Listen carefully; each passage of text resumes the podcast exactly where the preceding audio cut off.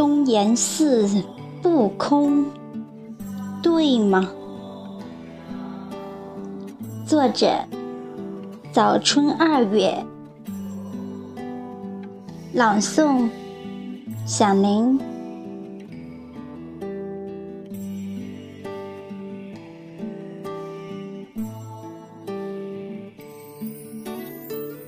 漫山遍野的油松，不会由着性子说油腔滑调的人语。绿色再一次证明自己说的是生命力旺旺的禅语。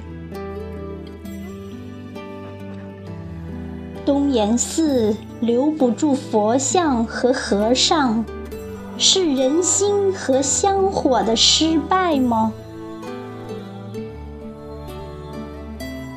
散乱在绿色禅意之中的汉砖，沿着荷马基的基因追问：天下第一寺为什么在东汉永平十年选在这里？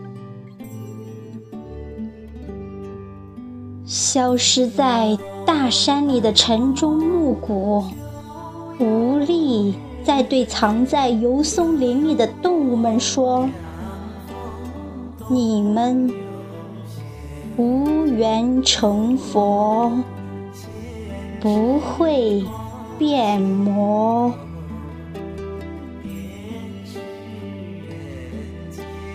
妈妈。